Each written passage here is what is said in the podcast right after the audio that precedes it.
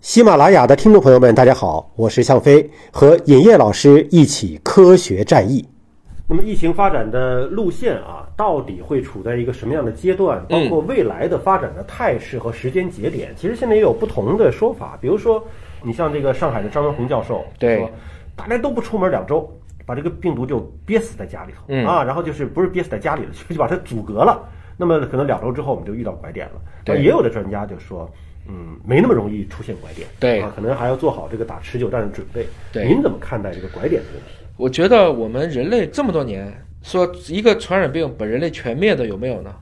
没有啊，人还活着呀。应该说只靠病毒是不能的，嗯，但是如果病毒加人是可以的。什么叫病毒加人呢？当年的白种人侵占美洲的时候，哦，就是天花加上枪加上这个刀枪剑戟，嗯，冷兵器、热兵器加病毒，那几乎是把当时的中美洲包括北美洲印印第安人第安人，因为他们对这个是。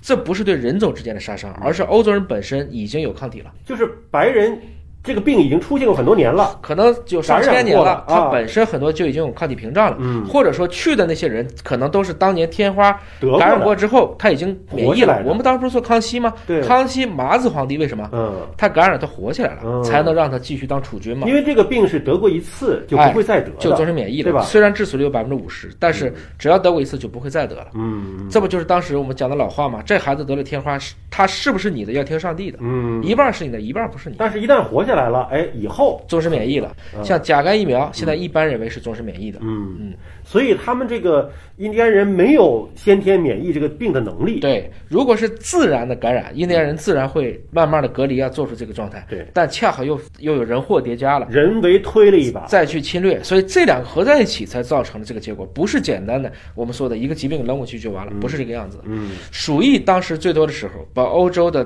这些城镇，包括伦敦在内，其实最多的时候是一个城十去七八，包括牛顿，也是因为伦敦当时闹黑死病，就说的是鼠疫，嗯最后他逃到剑桥。一六六五年，伦敦又是瘟疫又是大火。一六六六年，万有引力，嗯，就是在那个苹果，就是这个故事在那传说的，所以其实都是这么一个背景。所以其实你说一个病毒把人类最后完全干掉的例子没有，嗯但是确实是很多病毒在一开始出来的时候比较烈，慢慢慢慢的这个病毒就趋于温和。你比如说，一九一八年的西班牙，我们叫西班牙女郎那次大流感，嗯预计是至少全球是有五千万到一亿人因此而死亡。嗯但是你看，流感到今天虽然一直都会年年去发，嗯但是似乎呢，他永远是选择这个人群当中相对免疫力弱的人，我带走。嗯，还是我说的，这是一种病毒和宿主之间的一种平衡。嗯，你再往宏观的想，是大自然界的一种平衡。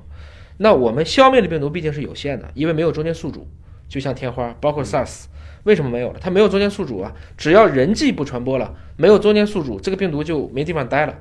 在这种情况下，理论上讲，我们对这种病毒就叫被我们扑灭了。嗯，或者像流感，你最多只能说控制的。其实流感你怎么控制的？